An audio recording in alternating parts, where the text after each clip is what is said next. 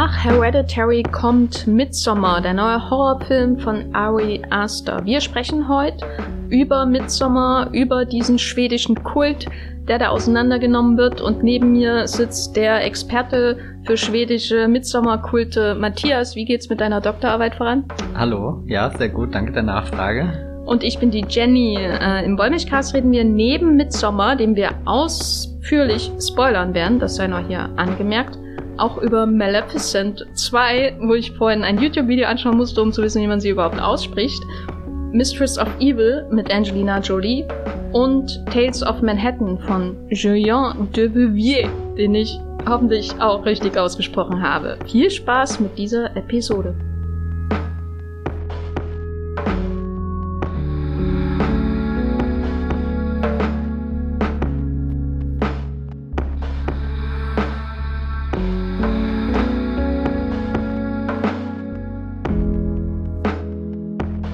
Hereditary ist ja vergangenes Jahr eingeschlagen wie eine heulende, schreiende Bombe in einem schön ausgestatteten, modernen Einfamilienhaus in einem Wald. Wir haben auch in einem Podcast über Hereditary gesprochen, der ja die, die insbesondere die Horrorgemüter gespalten hat. Also die einen, äh, so wie ich zum Beispiel, dachten, es ist eine Komödie, die anderen fanden das ein tiefergreifendes Drama über eine Familie und die nächsten einfach nur komplett prätentiös und doof. Äh, wollen wir noch mal ganz kurz sagen, wie wir den fanden, Matthias? Ich glaube, es ist sogar ganz gut, ein kleines Update zu geben, weil ich habe gemerkt, es gibt wenige Filme aus dem letzten Jahr, die in meiner Erinnerung echt so viel abgebaut haben wie Hereditary. Ich weiß gar nicht genau, woran das liegt. Ich merke es halt im ehesten, er kommt ja doch immer mal wieder hoch und es wird drüber geredet und in meinem Kopf existieren da gar keine mehr, keine Gedanken mehr, die ich dazu habe, sondern ich bin ihn einmal nach Screenshots durchgegangen und habe auch gemerkt, dass ich ihn auf einmal visuell total unterwältigend fand, obwohl so, so ein paar interessante Spielereien wie das mit dem Haus oder so hat mir dann auf die Distanz doch noch zugesagt, aber ansonsten ist das echt ein Film, der, der sehr verblasst ist und den ich auch wirklich nicht nochmal schauen mag, weil ich irgendwie nicht das Gefühl habe, da nochmal äh, weder von dem Film irgendwie eingenommen zu werden, noch dass, dass der, keine Ahnung, mich irgendwie bereichert. Ich bin, bin da leider, bin kein Harry, Harry Ich bin kein Hä. das wird nicht rausgeschnitten. Oh Gott. Ich bin kein hätte Rex. ich bin keine. Du bist kein Fan von dem Film, hab ich das richtig verstanden? Genau, ich bin kein Fan von dem Film. Also bei mir ist es diametral entgegengesetzt. Ich war äh, ja etwas unterwältigt von dem Film, aber fand ihn sehr, sehr lustig. Also das war so sein größter bedeutendste Eigenschaft für mich, dass ich äh, fast die einzige im Kino war, die bei Hereditary herzlich gelacht hat. Und seitdem denke ich mindestens einmal die Woche an die Szene, wo eine gewisse Figur enthauptet wird und okay, muss ja. innerlich einfach lachen, dass es passiert ist, wie es passiert ist. Und es ist aber nicht so. Und da halte ich auch nach Midsummer insbesondere dran fest, dass es ähm, unfreiwillig komisch ist ich habe da immer den Verdacht, dass es so eine doppelte Ebene gibt und die eine ist eine Komödie und die andere ist ein ernstes Drama bei den bisherigen Ari Aster Filmen und ich bin da auf jeden Fall Team Comedy und denke immer wieder gern an Hereditary zurück und habe auch mittlerweile Lust, den nochmal zu schauen, was ich damals nicht gedacht hätte nach dem Kinobesuch, weil mir das eben doch alles sehr hochgestochen und abgehoben vorkam. Nun haben wir jetzt diesen neuen Film der quasi das Konzept von Hereditary, das ja wie in so einem Puppenhaus äh, auf eine Familie, die recht abgeschieden lebt, blickt, äh, erweitert und da dem entgegenhält eine ganz weite Wiese, eine einfach die Natur auch, die, die so hell ist, also unerträglich hell natürlich dann auch irgendwann. Und es gibt aber auch Parallelen zu Hereditary, nämlich eigentlich diese Idee, dass man ähm, schwer traumatisierte Menschen in einen Horrorfilm packt. Ähm, und du hast das vorher so ein bisschen erklärt, dass es, dass es da doch so eine, so eine kleine Zweiteilung, nicht genau in der Hälfte, sondern äh, etwas früher schon, gibt in diesem Film. Wie hast du sie wahrgenommen?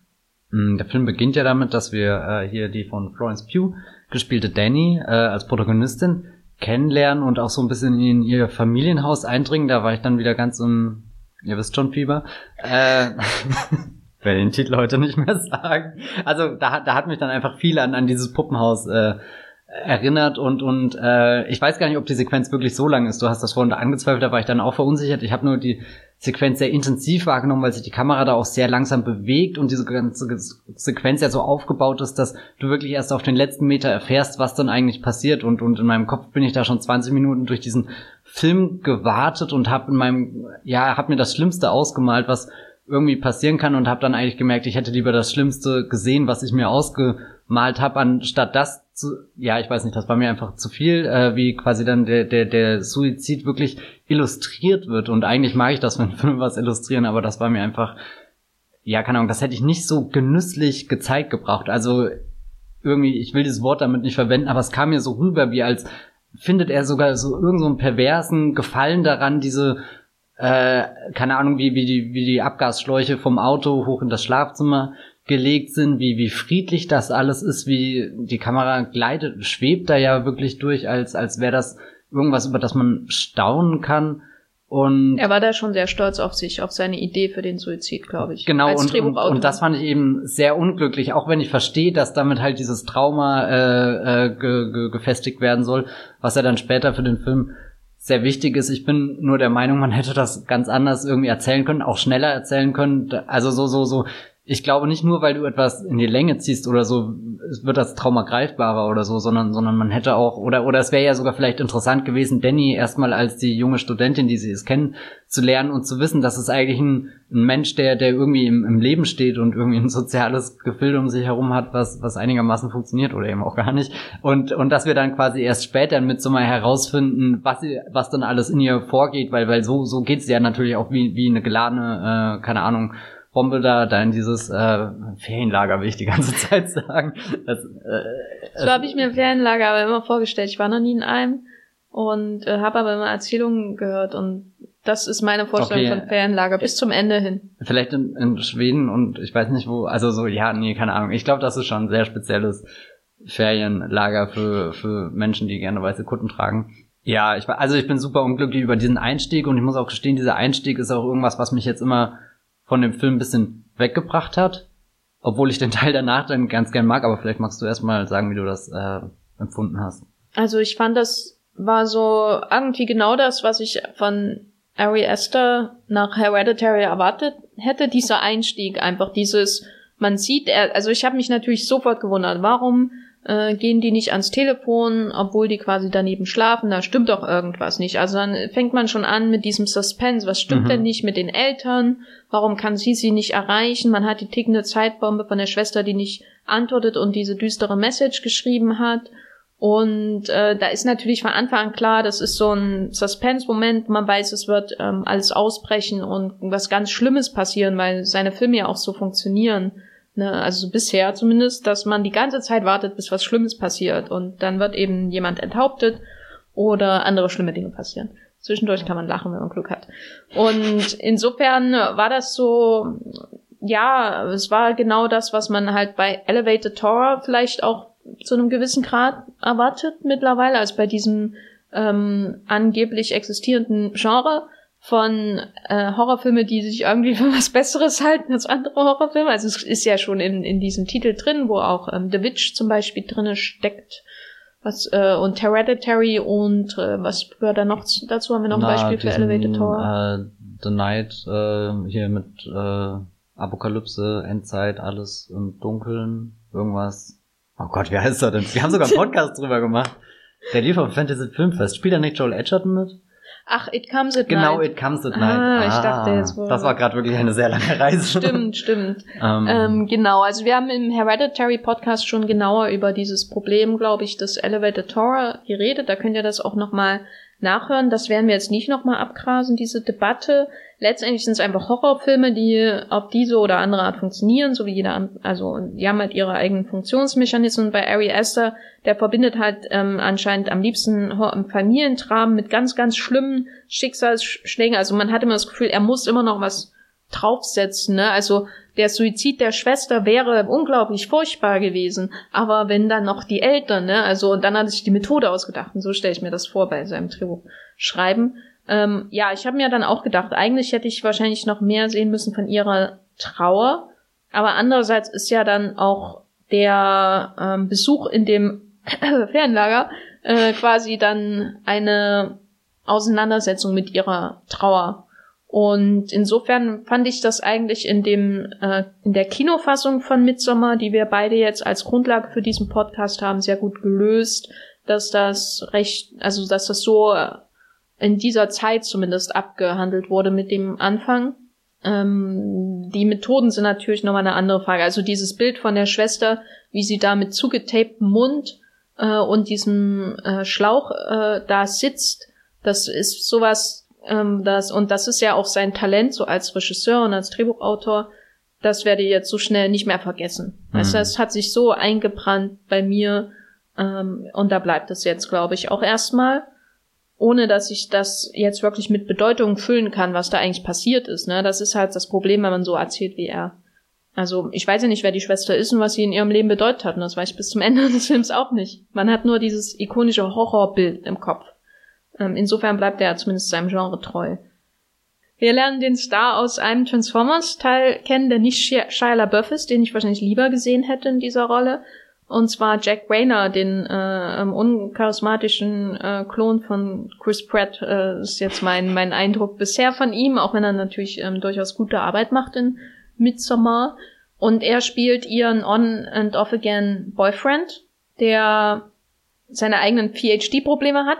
Also er kommt nicht zu Potte mit seiner Thesis äh, für seinen äh, Doktorgrad, genau, und der will ja eigentlich mit ihr Schluss machen, mehr oder weniger, und dann in genau in dem Moment sie in der tiefen Krise ihres Lebens.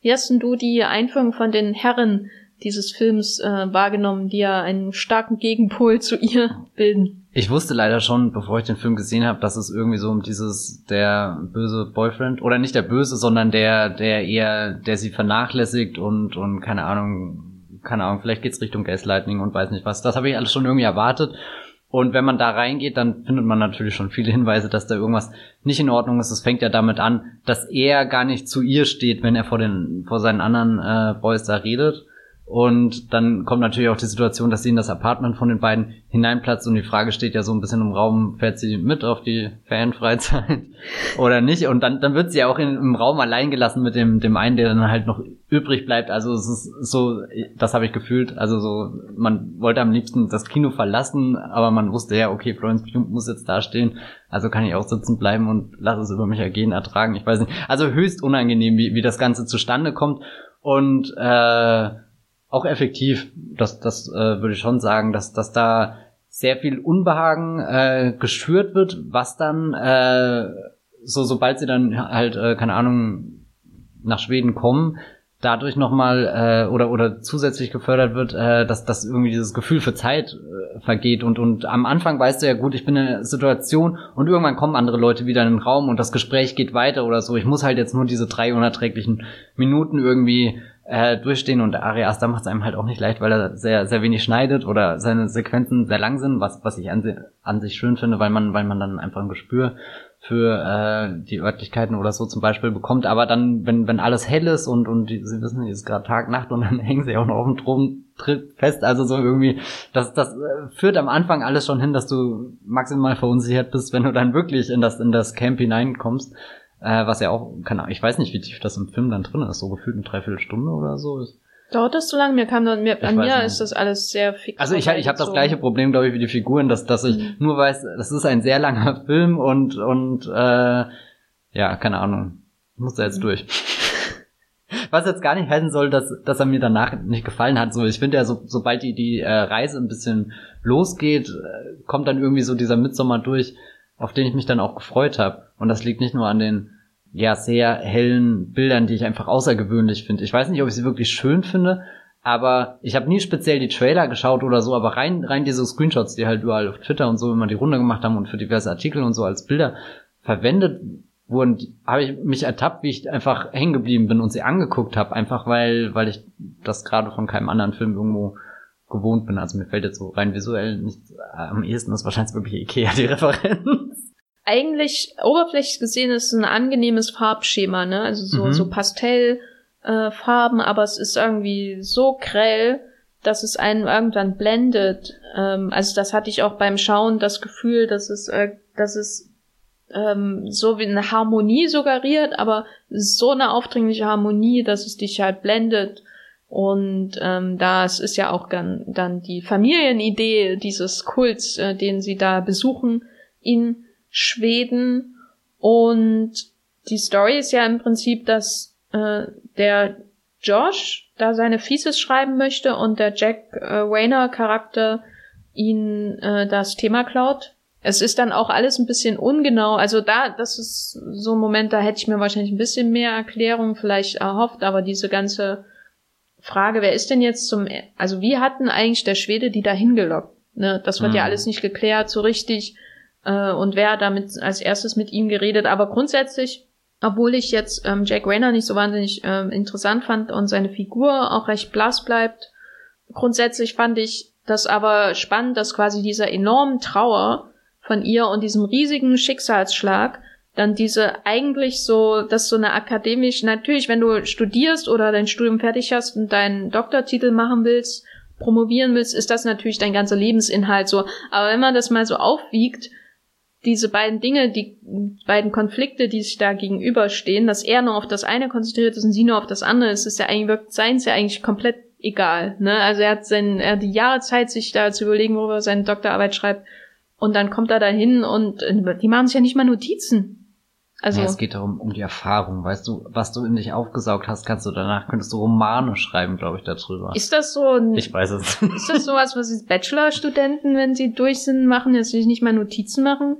Oder so? Als Magister haben wir das anders gelernt. Aber wie dem auch sei, ich war jedenfalls schockiert von ihren akademischen Methoden, um diesen Kult kennenzulernen. Ähm, der eine, der Fotos gemacht hat und dafür mit dem Riesenhammer erschlagen wurde, ist noch der, der die besten Methoden hatte. Ja, oder offenbar auch nicht. Oder nicht. Ich fand dieses, dieses, dieses Band of Friends, Bros, Brothers, die wie sie da einziehen, fand ich, äh, also die haben mir schon sehr, sehr gefallen. Auch Will Poulter, der ja einfach nur ähm, da ist, um äh, durch die Gegend zu laufen, äh, abzubiegen, nicht dabei zu sein, wenn da der Massen, der, der Selbstmord da äh, begangen wird an dieser Fels, am Felsen, was ungefähr in der Hälfte des Films, da habe ich auf die Uhr geguckt, das passiert in der Hälfte des Films ungefähr, wo sie ja merken, hier stimmt irgendwas mhm. nicht. Und der ja immer ab, also der ist ja wie so ein Querschläger in seinem nicht in dem unbedingt, was er sagt, sondern eben, wie er sich verhält da. Alle anderen sind interessiert, was passiert und er läuft irgendwie quer durchs Land. Nun haben wir diesen Kult. Und da ist jetzt die Frage, was lernen wir eigentlich über den? Also, oder wie hängt er, also ist er über die, diese Funktion als mögliche Familie für sie in der Trauer hinaus irgendwie relevant? Was, was soll der Kult? Also viele Fragen hier im Podcast heute werden mit was soll das soll anfangen. Das? Was soll der Kult? Was war dein Eindruck von diesem Kult und seiner Funktion in äh, Midsommar? Also ich glaube, erstmal hast du ein bisschen was Exzentrisches, allein durch wie die Leute gekleidet sind, ihre überschwängliche Freundlichkeit die ja so, so, du hast diese weiße Kleidung, du hast vorhin gesagt, man, man wird geblendet richtig von den Farben, dass das spielt ja wirklich alles zusammen und schafft halt für uns Zuschauer, die ja ein bisschen drauf geeicht sind, okay, wir gucken jetzt höchstwahrscheinlich einen Horrorfilm, vielleicht auch eine Komödie oder so, also so, wir, wir wissen ja schon hundertmal mehr über äh, das, was passieren wird, als die Figuren im Film, selbst wenn wir keine Ahnung haben im Endeffekt, um was sich der Film dreht, einfach weil wir wissen, für was wir da ungefähr ein Ticket gelöst haben. Und, und das finde ich äh, so, so kann diese, dieser, dieser Kult, der, der halt jetzt da ist, du hast du irgendwie dieses Abgeschottete, da ist keine, in Anführungsstrichen, Zivilisation in der Nähe, dass du mal schnell die Polizei rufst oder irgendwie so, sondern du, du begibst dich da schon irgendwo hinein. Äh, ich musste oft an Ty West hier denken. Hm. Ähm, wie hieß der? Dieser Weißfilm von ihm. Genau, ist das ein Weißfilm gewesen? Ja, ja, oh, der, der perfekte über, Weißfilm. Ja, ja, ähm, äh, The Sacrament. The Sacrament, ja. genau. Den fand ich sehr gut zum Beispiel. Auch wo, wo du halt in eine Gemeinschaft reinkommst und viel zu spät realisierst, dass du aus dieser Gemeinschaft nicht mehr rauskommst. Und das, obwohl du ja eigentlich keine Grenzen um dich rum hast, also keine Mauer oder irgendwas oder ein Stacheldraht, der dich davon aufhalten würde, sondern du hast ja das Gefühl, da ist dieses schöne Waldstück und da kannst du eigentlich rein und raus spazieren, aber trotzdem, sobald du drinnen bist, ist es wie, als wäre hier diese Under the Dome von, von Stephen King, als wäre diese Glaskugel drüber, die dann keiner, äh, keiner wahrnehmen kann oder, oder ähm, oder hier wie bei Annihilation, dass da da diese diese dieser Glitter oder weiß nicht dieses Regenbogenfarbige drüber liegt und da ist einfach eine unsichtbare Wand und wenn wenn du einmal dich hineinbegeben hast in in das Wunderland kommst du nicht mehr raus. Aber es ist ja gar kein Wunderland. Aber, aber trotzdem habe ich das Gefühl, er ist sehr interessiert, so ein bisschen zu zeigen, was machen denn die Leute, was, was für, für Bräuche gibt es da und, und er schenkt den ganzen Ritualen, die sehr, haben wirklich sehr viel Aufmerksamkeit. Sei es jetzt, wie, wie wird äh, vor dem Essen, keine Ahnung, eine Ansprache gemacht oder äh, oder wie, wie dann halt später diese, diese Selbstopfer an dem Berg äh, stattfinden. Also je nachdem von welcher Perspektive. Dani sieht halt äh, zwei Menschen, die sich umbringen und sie sehen da halt, ja, weiß nicht, was sie sagen. ähm, Meinst die Frage, was passiert, wenn du 72 bist, ne? Große Frage. Oh boy, ja. da musste ich auch sehr lachen. Ich musste so oft lachen in dem Film. Genau. Du hast vorhin hier äh, das mit dem Bären erwähnt, dass ja. das so, so, so, eine, so eine super random Szene ist. So, und hier übrigens ist ein Bär und alle gehen weiter. Hatte ich jetzt gar nicht mehr so ein Bild, aber wo du das dann sagst, ist das natürlich im Nachhinein super witzig, dass das einfach so, so gedroppt wird. So, so wirklich einfach nur, hey, Bären haben wir auch. Ähm, weil das ja auch wirklich ein Element ist, was man dann, oder was ich nicht in einem schwedischen Kult erwartet hätte, der, weiß nicht, ich, ich, ich weiß ehrlich gesagt nicht, was seine Hauptaufgabe ist oder so irgendwie, aber zumindestens reicht das in dem Film aus, dass ich ein Gefühl habe für eine eingeschworene Gemeinschaft und äh, ich halte irgendwann selbst den Atem an, weil ich nicht weiß, wie, wie sehr sich die Figuren daneben benehmen und was für Konsequenzen das haben kann. Ich vermute ja, es wird die schlimmsten Konsequenzen haben, aber dann ist dann eben diese Will Poulter-Figur da, die halt, der, der alles sowas von egal ist und die ihr Geschäft dort erledigt, wo sie es halt wirklich nicht erledigen hätte sollen. Das ist dann äh, aber sehr schön, finde ich, weil, weil da geht's ja gar nicht, also das wäre, das ist ja jetzt nicht nur speziell bei diesem schwedischen Kult daneben, sondern das wäre ja auch überall daneben, wenn jemand auf den Friedhof geht und da sein Geschäft erledigt, äh, ist genauso uncool.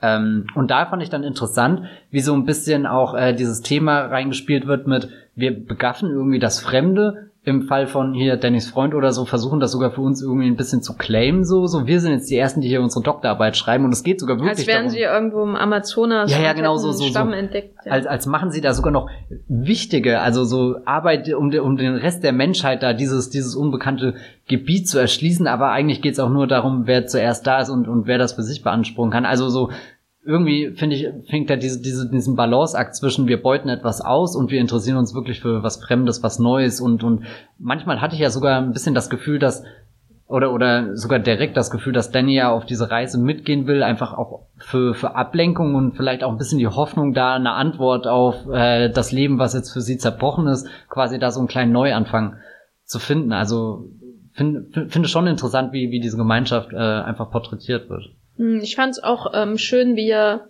sie so räumlich in Szene gesetzt hat, weil man ja irgendwie auch so ein bisschen durch diese Gemeinschaft läuft wie Jack Rayner und Will Poulter. Jack Rayner hat ja immer so die Aufgabe, dass er irgendwo in einer Gruppe steht und dann sieht er irgendwas und denkt, was ist denn das? Und dann geht er hin und guckt oder jemand sagt ihm, du darfst da nicht hin und so weiter. Also er, er ist ja ständig abgelenkt, deswegen nimmt er sie ja auch nicht wahr, wie so ein Hund, der irgendwie äh, ein Ball hinterherläuft. Äh, jedes Mal was anderes und Will Poulter ist ja ähnlich. Ist, ist Jack Raynor die, die äh, Personifikation des Distracted Boyfriend Memes so, so? Er läuft mit ihr durch die Straßen, aber eigentlich merkt er gar nicht, dass er sie an der Hand hat, sondern dreht sich um, sobald irgendwas anderes kommt und manchmal habe ich das Gefühl, er ist halt auch so dumm und merkt es einfach gar nicht. Ja. Oder so, oder das ist das, was einen dann langsam wütend werden lässt, je, je öfter man das merkt, wo man dann überlegt, ist das Methode bei ihm oder weiß er es wirklich nicht besser? Ich glaube, ja, Ari Esther hat es gesehen und gesagt, da machst du einen 170 Minuten Film draus und dann hat A24 gesagt, äh, 147 reichen eigentlich auch.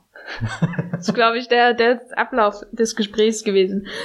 Aber was ich noch zum Raum sagen wollte, ist, dass dass ähm, man ja bei Hereditary und auch in diesen ersten, sag ich mal, geschätzt 20 Minuten, keine Ahnung, es wäre jetzt nur mein persönlicher Eindruck, von Midsommar einen sehr komprimierten, paranoiden Raum hat. Ähm, wo man aber immer orientiert ist. Also es gibt ja zum Beispiel diese doppelte Spiegelszene, die du vorhin schon erwähnt hast, wo äh, sie erst bei, ich glaube, er kommt rein und sie sitzt auf der Couch und er steht neben, neben der Tür steht ein Spiegel oder so. Einer von beiden ist da, da und man sieht quasi das Gegenüber im Spiegelbild, das genau natürlich handlich neben der Tür steht. Also eine super künstliche Szene ähm, in einem Alltagsraum. Und dann gibt's einen Schnitt zur nächsten Szene, wo quasi der nächste Raum genauso aufgebaut ist, mit einem Spiegel im Hintergrund und jemand steht da und so. Also so werden halt die Leute im Raum distanziert, aber gleichzeitig hat man doch einen sehr übersichtlichen Raum. Ähm, man weiß immer, wo jeder ist und das ist das Schlimme daran, weil ähm, das eben auch auf die Leute eindrückt. Ne? Als sie insbesondere, wie sie da äh, ähm, auch so trauernd und heulend äh, auf der Couch liegt oder dann im Bett äh, nicht schlafen kann und solche Sachen. Also es wirkt sehr klaustrophobisch und in Hereditary ist ja das, die ganze Idee, dass man diesen klaustrophobischen äh, Puppenhausraum als ein echtes Haus hat. Und hier ist es interessant, fand ich, oder einer der interessanteren Aspekte, wie er hinzukommen zu dieser dauerhaften Helligkeit äh, in dieser Gegend, die einem ja auf Dauer auch das Zeitgefühl nimmt, also auch uns als Zuschauern letztendlich, weil eben auch sehr selten es wirklich dunkel, dunkler wird, ähm, weil die Figuren auch Schlaftabletten nehmen und man nicht weiß, was haben sie denn jetzt eigentlich verschlafen so. Ähm, und hinzu kommt aber, dass der Raum selbst ähm, sehr desorientierend inszeniert wird. Also diese Vorstellung von dem Lager oder dieser Siedlung, nennen wir es mal Siedlung, die existiert. Also es wird ja quasi alle 20 Minuten neues Haus eingeführt, in das man nicht gehen darf oder in dem was Spezielles stattfindet. Und da arbeitet er auch eben, wie gesagt, mit dem Blick von den männlichen Figuren, die da vor allem da sind, um das alles ähm, zu entdecken, aber kein zusammenhängendes Bild entstehen lassen können, was ja auch das Problem von den Figuren an sich ist, dass sie das nicht können. Deswegen kapieren sie ja nicht, woran sie geradewegs hineinlaufen. Äh, und dann äh, ähm, arbeitet er da auch mit äh, dann vermehrt Achsensprüngen und so. Also die, die auffälligste Szene für mich war, wo ich dann gemerkt habe, aha, deswegen bin ich, kann ich mich nicht hier orientieren, abgesehen davon, dass ständig neue Häuser eingebaut werden, war so eine Szene, wo sie auf das Haus zuläuft, äh, in dem er da sein, äh, ähm, sein Befruchtungsritual hat mhm. mit der rothaarigen Siedlungsbewohnerin. Äh, genau, und sie ist, ähm, sie redet erst mit der anderen und dann ähm, sieht man sie so, wie sie zum Haus schaut und dann dahin geht alleine, die andere bleibt ja zurück. Und dann gibt's irgendwie einen Schnitt auf die Tür und sie kommt von der gefühlt, also vom Raumgefühl her falschen Seite, weil nämlich erst einen Achsensprung gemacht hat. Also die Verwirrung beim Zuschauer ist quasi komplett. Und da würde ich den Film schon gern nochmal sehen, um zu sehen, ob er, wie oft er das in dem Film macht, ob das bewusst ist oder ob das nur in der einen Szene ist. Weil ich konnte mich bis zum Ende nicht da orientieren, wie das Lager aufgebaut ist, wo jetzt eigentlich genau was ist. Ähm, warum ist dann auf einmal der Stamm da, wo die ähm, Toten begraben werden und so, also und wo ist jetzt eigentlich die Riesenklippe und so. Also das war, man hat immer eine neue Offenbarung von einem Objekt oder einem Gebäude, was eine Bedeutung hat und kann es nicht zusammenbringen. In welchem Haus würdest du am liebsten wohnen? Äh, tatsächlich in dem äh, Schlafsaal. Also nein, um Gottes Willen, ich will in gar keinem Haus dort wohnen. Aber jetzt, weil du so fragst, ähm, mein, mein absolutes Lieblingsbild, das ist auch einer dieser Screenshots, die viel kursieren, ist, wo, wo sie da so ein bisschen nach oben schaut und ihr Gesicht ist äh, hell beleuchtet und hast im Hintergrund verschwimmt das so leicht äh, lila Farben oder so. Und das ist einfach von der Farbkomposition so schön, dieses äh, äh, Still habe ich dann auch in meinem Blog irgendwie als äh, Bild für die Kritik genommen. Aber, aber äh, liegt jetzt nicht am Raum, dass ich den irgendwie toll finde, sondern einfach nur, weil, weil, weil ich finde, also er, setzt ja sehr viel, sehr viel Energie da rein, irgendwie schöne Bilder zu äh, komponieren oder zumindest interessante und die dann auch von den Farben schön sind. Und wo das andere ja so so was grünes, krasses, stechendes irgendwie hat oder eben das das blendende, ist das ein, ein, ein Shot, wo ich das Gefühl habe, da kommt auch ein bisschen Wärme da rein. Und und da ist sogar kurz Geborgenheit möglich, weil äh, was ich sehr interessant finde in dem Film, sobald diese anderen Jugendlichen, die äh, oder jungen Menschen, die die auch dazu zu Besuch sind, da sind, hat man, habe ich immer kurz das Gefühl, die könnten sich zusammenschließen und könnten das irgendwie überleben. Und äh, das, das ist so, sogar so ein Moment, an den ich immer recht gerne zurückdenke, einfach weil, weil er, wenn sie mal miteinander reden würden und wirklich aufeinander zugehen würden, sich füreinander interessieren würden, keine Ahnung, wäre das Ding ja zack sofort, äh, wenn die da entkommen und aber es funktioniert einfach nicht, weil keiner in der Lage ist, mit dem jeweils anderen zu Sie haben ja alle ihre eigenen Ziele und genau.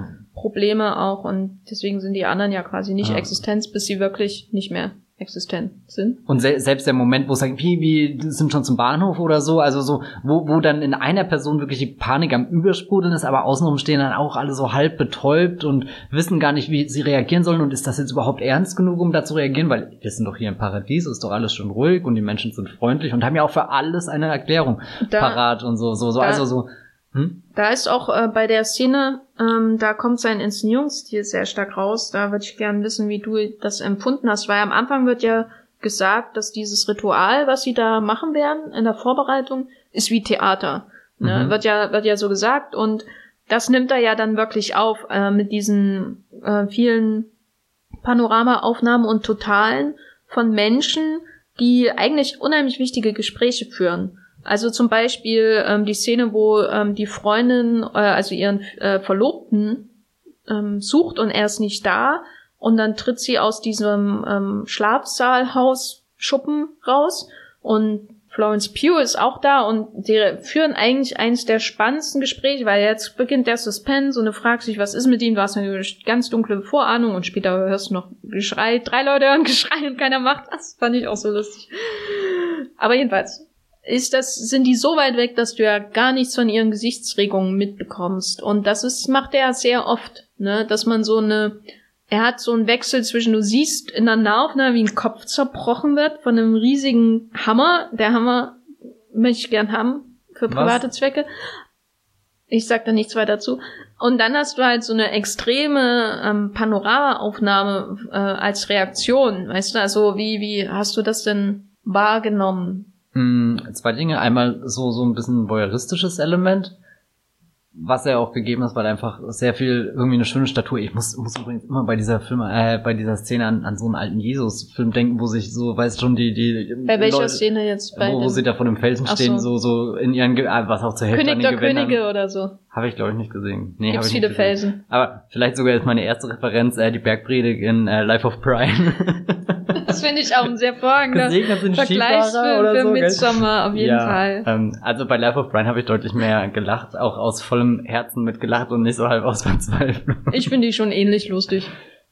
Also nein, du wirst doch nicht Ari Aster hier zum Monty Python nennen. Nein, auf jeden Fall nicht. Okay, aber ähm, genau, dieses voyeuristische Element und das andere, um uns Zuschauern auch ein bisschen so, so hämisch unsere Ohnmacht irgendwie zu vorzuführen, so, so, weil seine Filme sind ja immer wahnsinnig aufwühlend und ich will sofort eingreifen und, und keine Ahnung, so da mal eine Figur zur Seite schieben oder da eine Figur ins Ohr flüstern, ey, hau ab oder so. Ähm, und, und also so da, damit verbannt er uns ja nach außen und zeigt, oh, guck mal, wie schön das eigentlich aussieht und die Weite der Landschaft und ich weiß nicht was. Und, und so viel passiert da gerade gleichzeitig und du bist jetzt dem ausgesetzt, du musst das beobachten. Du kriegst viel mehr mit als gerade die einzelne Person, die da irgendwo in der Ecke steht oder im Vordergrund eben steht. Und ja, effektiv ist das definitiv.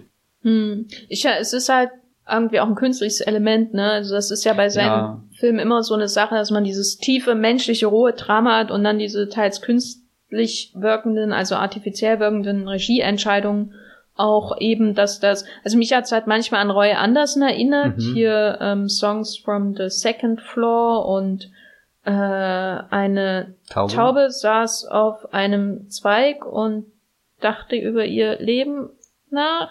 Saß sie wirklich auf einem Zweig? Sie saß irgendwo im Titel.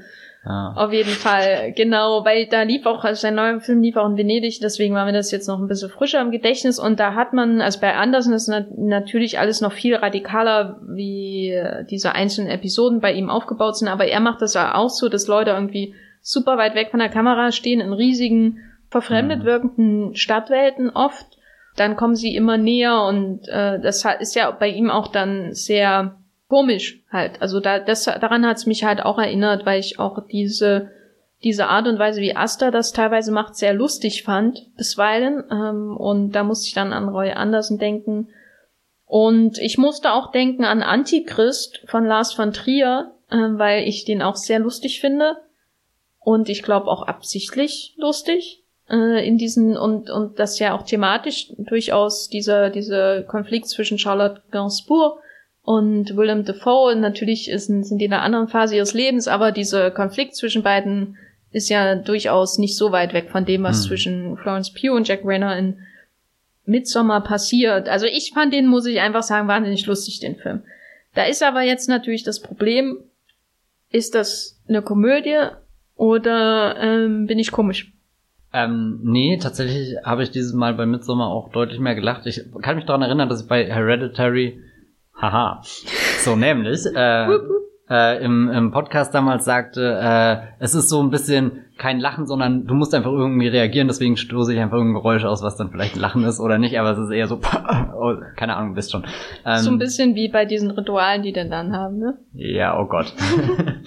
ähm, und bei Midsommar habe ich jetzt hier auch mit zwei Kollegen aus dem Büro geschaut, die sich auch beide sehr auf den äh, Film gefreut haben und und äh, auch also so so bereit waren, das als Komödie aufzufassen und und also halt der Moment, wo wir uns wirklich weggehauen haben, war du hast vorhin schon dieses dieses äh, Befruchtungsritual erwähnt, wo dann die eine Frau hingeht und den Hintern noch so anschiebt. Und also das war, war einfach der Moment, da, da war diese, da war alles so, so bizarr schon und du warst richtig in diesem Strudel drin und es ist nur noch ein What nach dem anderen geschehen und dann hat diese Frau noch das Gefühl, sie muss dieses Ritual jetzt äh, zur Vollendung bringen, voller Hingabe und natürlich dann der Shot auf äh, Jack Raynors Gesicht, das, das, war einfach nur göttlich. Also da habe ich mich wirklich zu Tode gekringelt, habe dann aber gleichzeitig auch gemerkt, ich war komplett raus aus dem Film.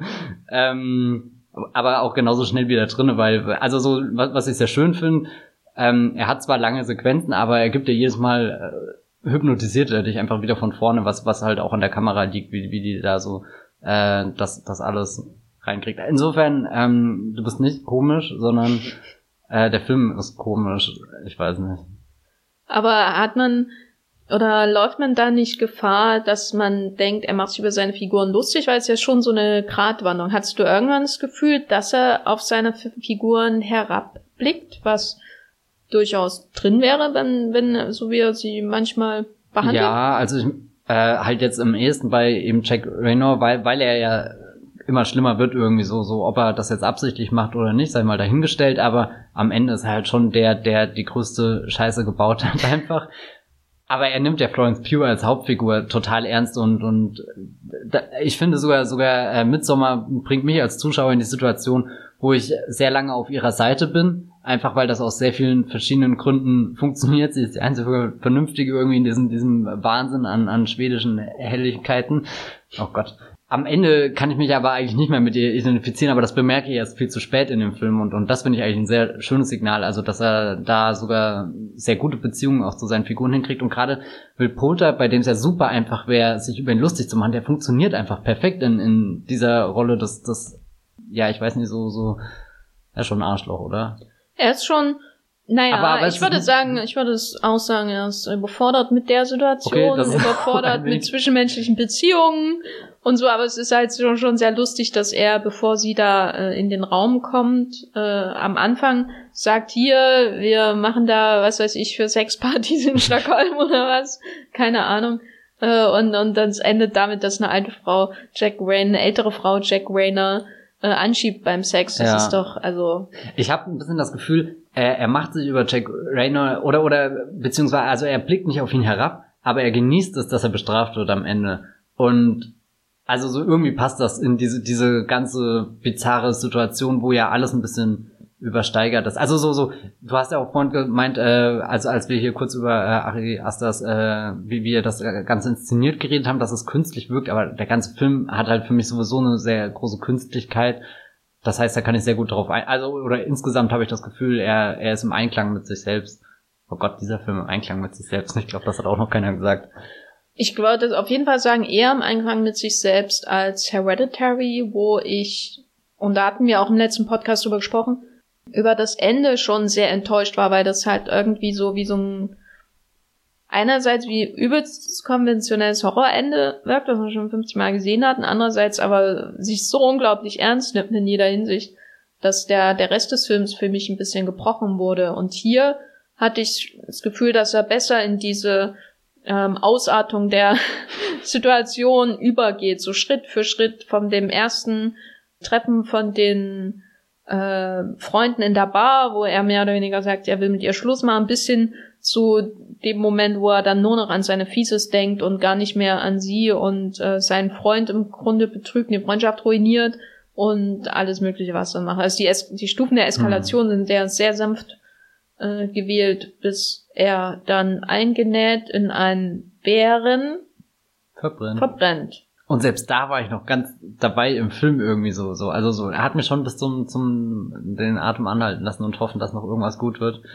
Es hat schon sowas von einer, so einer Abrechnung von, mit einer Art von Männlichkeit. Ich kann es nur noch nicht genau definieren, ob, ob man das so runterbrechen kann. Äh, weil, weil das, was einem natürlich als erstes einfällt, ist, boah, da wird mit toxischer Männlichkeit und bla äh, abgerechnet. Aber es scheint mir doch alles irgendwie viel persönlicher motiviert. Irgendwie, also er hat das ja wohl geschrieben nach einer Trennung, einer schweren Trennung. Also Ari Esther. Und es wirkt auch manchmal so, als ginge es hier nicht um Männer an sich und Frauen an sich oder so, ähm, sondern wie zum Beispiel manchmal bei Lars von Trier, sondern eher um, das wirkt irgendwie wie äh, dieses äh, absolute Scheitern und die Fehler von Jack Rayner wirken wie von Herzen kommt. Weißt du, als wäre das, es wirkt nicht, also es wäre irgendwie sehr, mhm. sehr spezifische Probleme, die er anspricht bei ihm.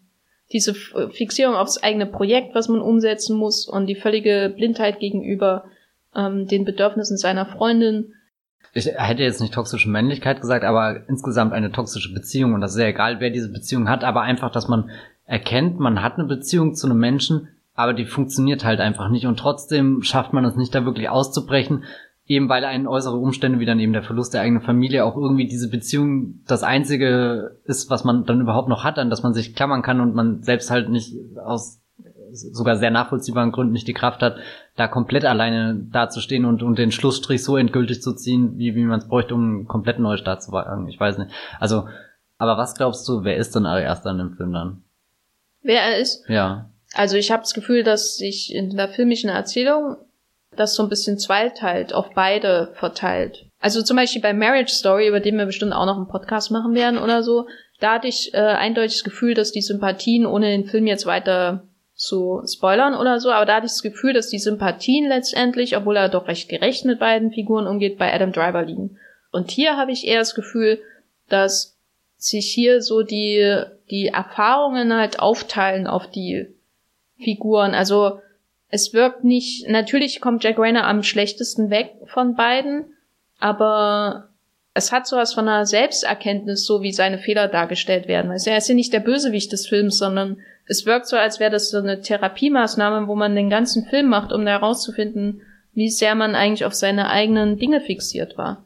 Blind gegenüber dem Kult, der drauf und dran ist, einen in den Bauch eines Bären einzunähen. Was jedem passieren kann. Tagtäglich. Wie war es denn bei dir? Ey, ich weiß nicht, ich bin, bin keine Ahnung, ich wusste ja gar nicht, dass es auf seiner äh, Ding Beziehung oder was auch immer kaputt gegangen ist passiert. Macht natürlich im Nachhinein. Also ich glaube so genau was jetzt nicht auf ja. seiner Erfahrung.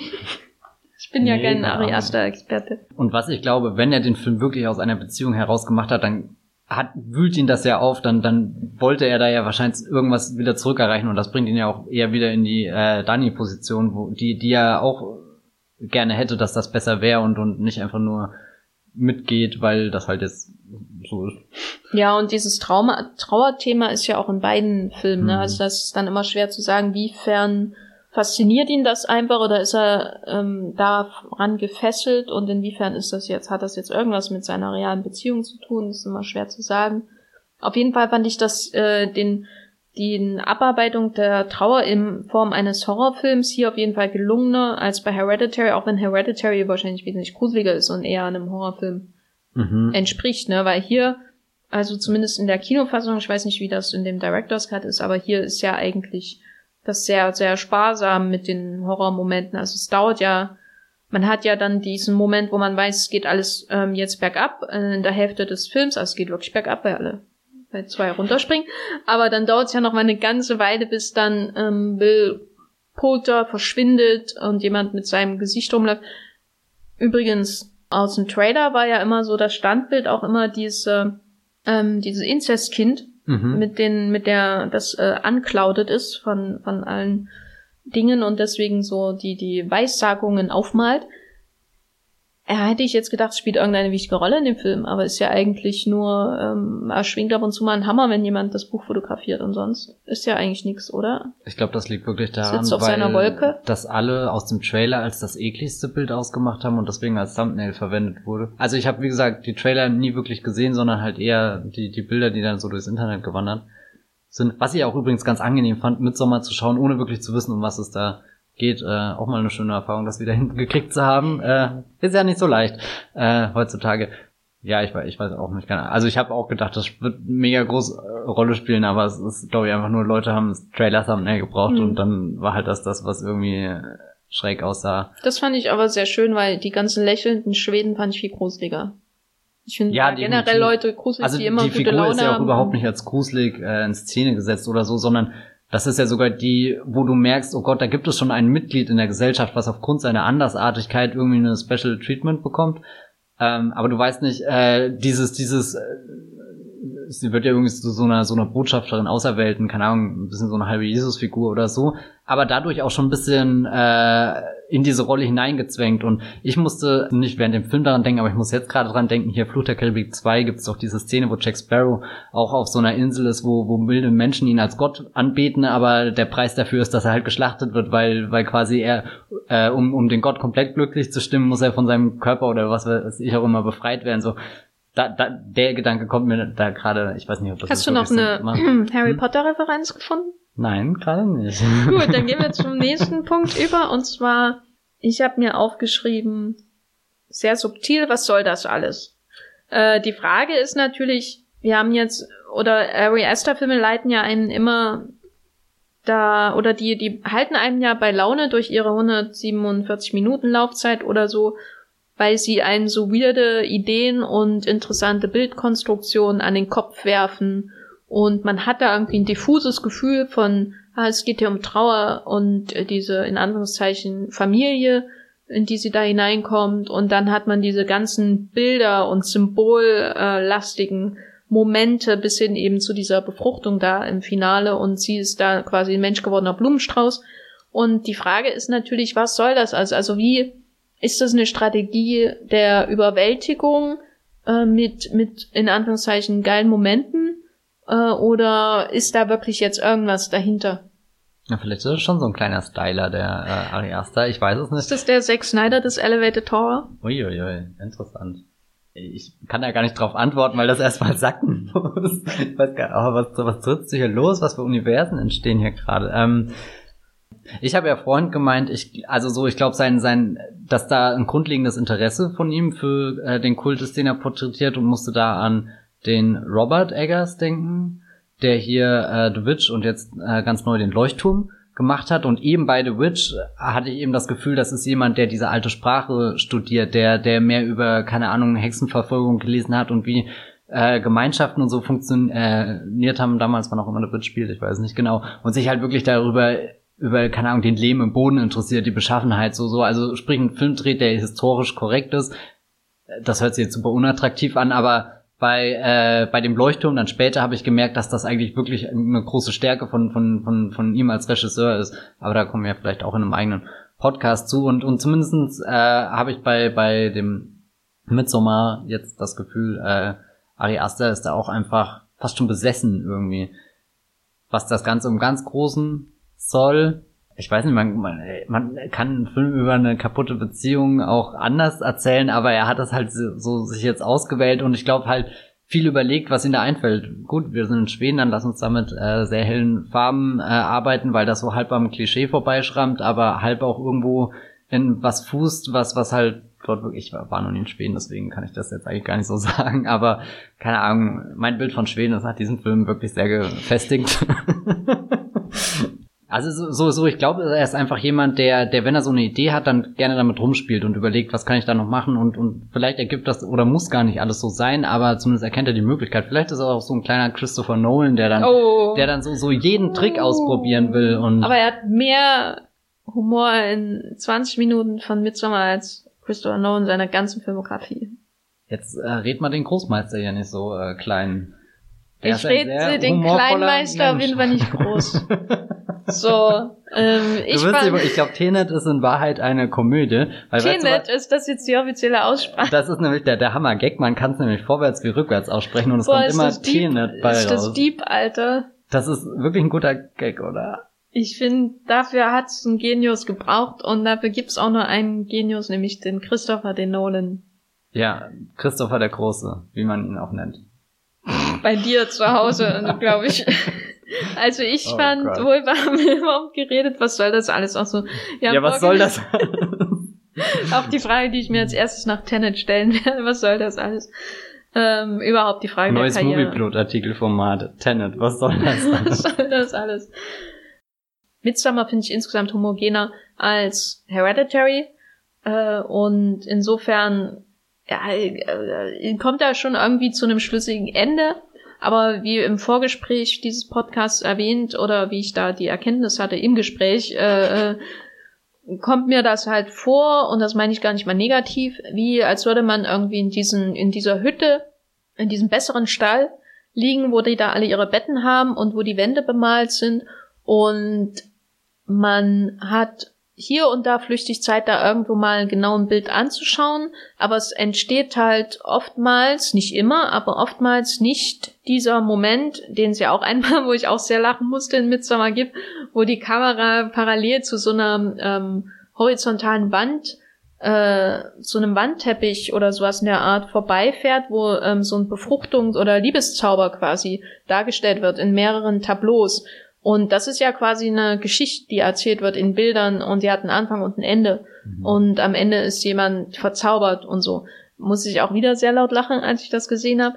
Aber mein Eindruck ist weniger das, sondern eher, man schaut, man hat diese ganz, ganz vielen Bilder und bei ein paar erkennt man Zusammenhänge und bei ein paar hat man gar nicht die Zeit hinzuschauen und ein paar sind so laut in ihrer Komposition, dass man andere gar nicht so richtig wahrnimmt. Und das ist so ein bisschen mein Eindruck von Midsommar als Film, das ist so ein bisschen mein Eindruck von seiner Strategie als Filmemacher. Und ich muss sagen, solange er mich da zum Lachen bringt, habe ich, glaube ich, gar nichts dagegen.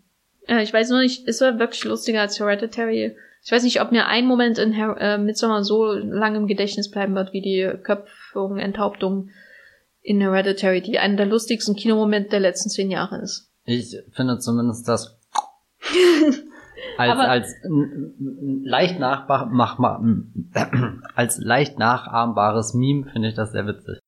Wollen wir langsam zum Fazit kommen? Also es gibt ja diesen 171-minütigen Director's Cut, weil ja der Ari Aster von A24 sicherlich auch angehalten wurde, als dem amerikanisch, der als seiner amerikanischen Produktionsfirma angehalten wurde, den Film kürzer zu machen, verträglich für die Kinoauswertung. Deswegen ist er in der Kinofassung 147 Minuten lang.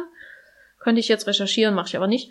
Und der äh, Director's Cut, der sehr kurz danach eigentlich, ich nehme mal an, bei iTunes, oder kam der richtig ins Kino? Ich glaube, A24 hat den sogar teilweise ins Kino nochmal gebracht. Vielleicht, weil die, die, die Reaktionen nicht so überschwänglich waren äh, bei den amerikanischen Kritikern, aber der kam jedenfalls kurz später in den USA raus, 171 Minuten. Keiner von uns hat den gesehen. Die Frage ist jetzt, wollen wir das sehen? Wie sieht's aus? Die Frage ist schon mit so einem Unterton gestellt, aber nach so einem Film kann ich das absolut nachvollziehen. Ich habe halt viel gehört, dass der wirklich eine Bereicherung darstellen soll, deswegen bin ich schon neugierig und da ich ja viele Passagen in äh, Midsommar recht gerne gesehen habe, bin ich dem auch nicht abgeneigt. Ich brauche es halt jetzt A nicht sofort. Also irgendwie, keine Ahnung, wenn, wenn ich jetzt wüsste, äh, also so, so, er ist weder ein Regisseur, den ich zu meinen Lieblingsregisseuren zähle oder so, so. Ich weiß nicht, was, wenn Ryan Johnson von irgendwas Director's Cut oder keine Ahnung was rausbringt oder Ridley Scott zum Beispiel, äh, der, der hat ja ein paar ganz gute Director's Cut hier, äh, Cuts gedreht, ähm, da wäre vielleicht das Verlangen dann, dann größer, aber, äh, ja, ich bin nicht abgeneigt, ihn irgendwann anzuschauen. Ich glaube nur, wenn ich ihn jetzt anschauen würde, würde ich wirklich den Anfang überspringen und da einsteigen, sobald sie los fahren. Natürlich äh, gehe ich da, nehme ich dann in Kauf, dass ich da auch ein paar Szenen verpasse, aber ja, den Anfang will ich einfach nicht mehr sehen. ähm, ja. ich weiß auch nicht, ob ich noch eine halbe Stunde länger da verbringe. Das ist auch halt so, so 171 Minuten kann man halt auch nicht mal so schnell nebenbei gucken. Ja, also, naja, ich würde wahrscheinlich lieber 171 Minuten Midsommar nochmal gucken als 100, wie waren es, 80 Avengers Endgame. Ja, das ist halt jetzt auch ein Vergleich. Ja, ist für mich beides ein Endgame. Ja, und das was, eine was ist auf jeden Fall wesentlich äh, unterhaltsamer. Äh, Midsommar ging bei mir ehrlich gesagt ziemlich schnell vorbei. Also okay. ich hatte nie das Gefühl, dass es sich zieht. Außer vielleicht ganz am Anfang die drei Einstellungen von, von verschneiten Wäldern, wo ich dachte, ach nee, wann kommt denn jetzt endlich die Sonne? Hm. Genau. Und insofern, ja. Ich werde es mir auf jeden Fall anschauen äh, glaube ich, sobald es in Deutschland irgendwie verfügbar ist. Einfach weil ich gespannt bin, ob es noch mehr Tiere gibt dort, die wir nicht gesehen haben, neben Bären. Und was, äh, ich bin gespannt auf mehr Szenen mit Will Poulter, weil von dem hätte ich wirklich gern mehr gesehen. Der, äh, als er aus dem Film verschwunden ist, war ich sehr, sehr traurig, als man da sein Gesicht gesehen hat. Matthias, kurz, Empfehlung? Ja, nein, besser oder schlechter als Hereditary? Definitiv besser. Und allein um hier die aufstrebende Schauspielerin äh, Florence Pugh auf der Höhe ihrer aktuellen Kunst zu sehen, finde ich es äh, mit Sommer ein, ein schon unterhaltsamer manchmal angsteinflößender und manchmal sehr witziger Film, der wirklich faszinierend aussieht. Also Empfehlung. Ich würde ihn auch empfehlen. Gerade wenn einem, na gut, ist schwer zu sagen, wenn einem Hereditary zu prätentiös vorkam, dann wird mir zwar einen wahrscheinlich den Wahnsinn treiben. Aber ich äh, fand ihn wieder sehr unterhaltsam. Wie gesagt, als ähm, Komödie mit sehr ernsten, durchaus vielschichtig ähm, betrachteten Themen, also insbesondere mhm. die, die Beziehung von den beiden und ihre Trauerbewältigung und seine PhD, äh, PhD-Neurose, fand ich ähm, wieder sehr gut. Und mir hat er, glaube ich, besser gefallen insgesamt als Hereditary, weil bei Hereditary habe ich mich noch gewundert, aber das jetzt alles so meint, wie ich es interpretiere, insbesondere was den Humor angeht. Und hier gibt es Szenen, die können nicht anders gemeint sein als humorvoll. Und das hat mich doch in meiner Meinung bestärkt. Midsommar läuft idealerweise noch in einem Kino in eurer Nähe und wenn ihr Glück habt, nicht 21 Uhr, weil das wird eine lange Nacht.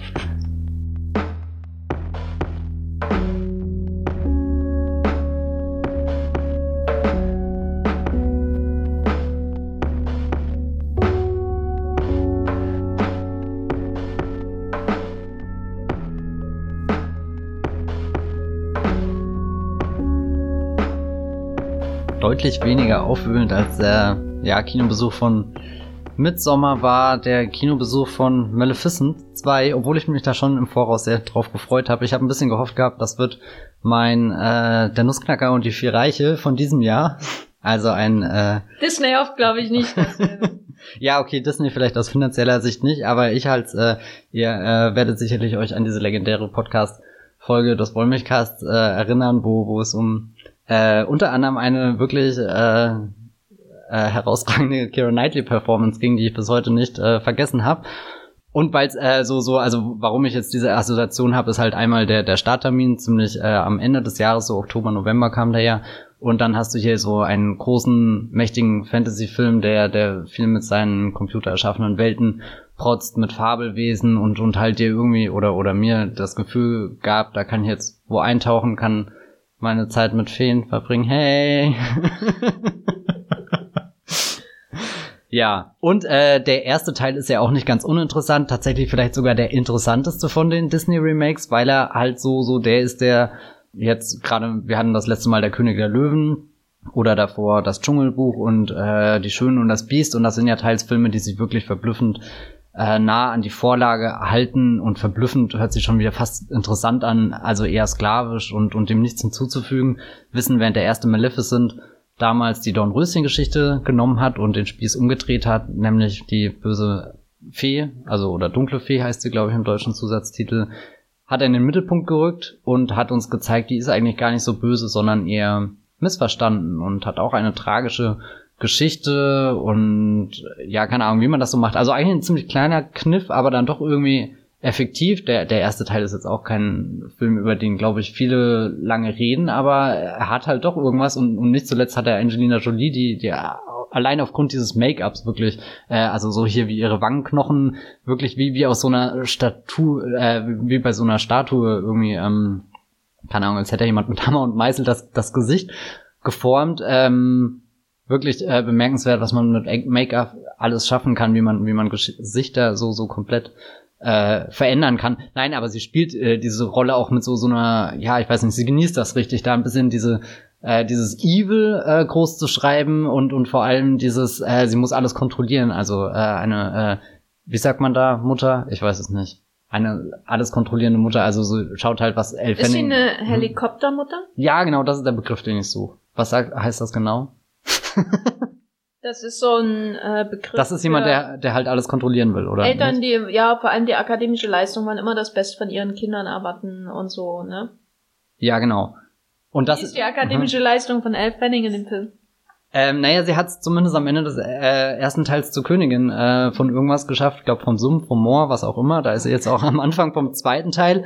Und dann kommt natürlich die, die, die der, also so Prämisse vom zweiten Teil ist dann ein bisschen äh, der, der Prinz, der jetzt von irgendjemand anderem gespielt wird als im ersten Teil. Weil, weil das auch einfach schon sehr lange her ist. Der kam 2014, glaube ich, der erste. Das ist wirklich eines dieser verspäteten Sequels, wo ich selbst nicht mehr dran geglaubt hat, dass den Disney wirklich noch umsetzt. So, der war angekündigt, aber keiner hat sich A darauf gefreut, keiner hat ihn gewollt, aber der erste hat halt immer noch seine 750 Millionen eingespielt, was halt eigentlich äh, ein mega Erfolg ist und ich glaube, der zweite hat sich, hat sich Disney jetzt auch gerade 175 Millionen Dollar Budget kosten lassen und das Startwochenende war gerade mal halb so gut wie das vom ersten Teil, also das wird, glaube ich, nach, was war dieses Jahr noch Disney Flop Dumbo, Dumbo oder? Ja. Das werden dieses Jahr die zwei Filme sein, die es nicht über die Milliarde schaffen. Ähm, aber halt auch nicht so gut sind, glaube ich, dass sie wirklich das, also glaube nicht, dass der das Ansatz, ja, also ich glaube nicht, dass der irgendwo in den Bereich kommt, wo wo Bob Iger dann stolz drauf ist. Hat ja jetzt auch wenig zum Film ähm, beizutragen, aber vielleicht schon, weil, weil der Film insgesamt so, so wirkt, wie jetzt ist jetzt dieser Nachdruck, der noch entstanden ist, aber es sind keine wirklich äh, kreativen Leute mit einer Vision daran gegangen, sondern es wird einfach viel von diesen Welten, die man schon mal so halb kennengelernt hat, wieder aufgegriffen und dann auch noch versucht, Mythologie zu erweitern, gerade auf Seiten von äh, Maleficent. Also wo kommt sie her? Gibt es da noch andere Leute, die so aussehen wie sie und äh, fliegen können und ich, ich weiß nicht was. Und da ist der Film echt äh, bemerkenswert unterentwickelt, was, was so, so das Drehbuch angeht und, und auch irgendwie die, die, die Fokussierung auf äh, Figuren, ähm, was ja der erste Teil schön gemacht ist, eben sie in den Vordergrund zu rutschen, gerät jetzt hier im, im zweiten Teil, ja, ich weiß nicht, da, da ist jetzt sie, Elle Fanning und die von Michelle Pfeiffer gespielte Königin. Also so ist eigentlich schön, dass man da so so drei Generationen an an an nicht nur Königinnen, sondern halt irgendwie Frauen, mächtigen Frauen mit mit unterschiedlichen Blicken auf das Leben, also so irgendwie so Michelle Pfeiffer halt als die, die, die böse Strippenzieherin, die, die nach vorne hin so ha, freundlich tut, aber hintenrum, äh, keine Ahnung, äh, ja, ich weiß nicht, die schlimmsten Dinge plant. Elle Fanning, die äh, mit die, die frohste Natur auf dem Planeten ist und, und alle Kreaturen gerne in ihre Arme schließt. Und äh, dann Maleficent irgendwie dazwischen, die halt von der Gesellschaft ausgestoßen ist und dadurch halt sich so entwickelt hat, wie, wie sie geworden ist, aber auch nur das Beste für ihr Kind möchte und, und dann immer wieder in Situationen gerät, wo halt Missverständnisse entstehen und dann folgt diese typische Kette an Ereignissen, wo keiner am Ende glücklich ist, was passiert. Insgesamt muss ich gestehen, ist ein bisschen enttäuschend. Also so was, was eben gerade diese, diese Welten und, und wie die Figuren sich da drinnen bewegen, angeht, weil, weil, wie gesagt, einmal der Fokus fehlt. Also du hast drei Figuren, die alle so semi im Mittelpunkt stehen, aber keine, die wirklich im Mittelpunkt steht. Dann alles, was die Hintergrundgeschichte von Angelina Jolie, die viel zu wenig dem Film drin ist, äh, so, so betrifft. Es wirkt einfach dran geklatscht. Also wie als hätte jemand den Film geschaut und er wäre 90 Minuten gewesen und das wäre schlank und rund und weiß nicht was, eigentlich perfekt. Und dann gesagt, ah, irgendwo müssen wir ja auch noch was Neues zeigen. Wir können nicht einfach nur das Gleiche nochmal machen.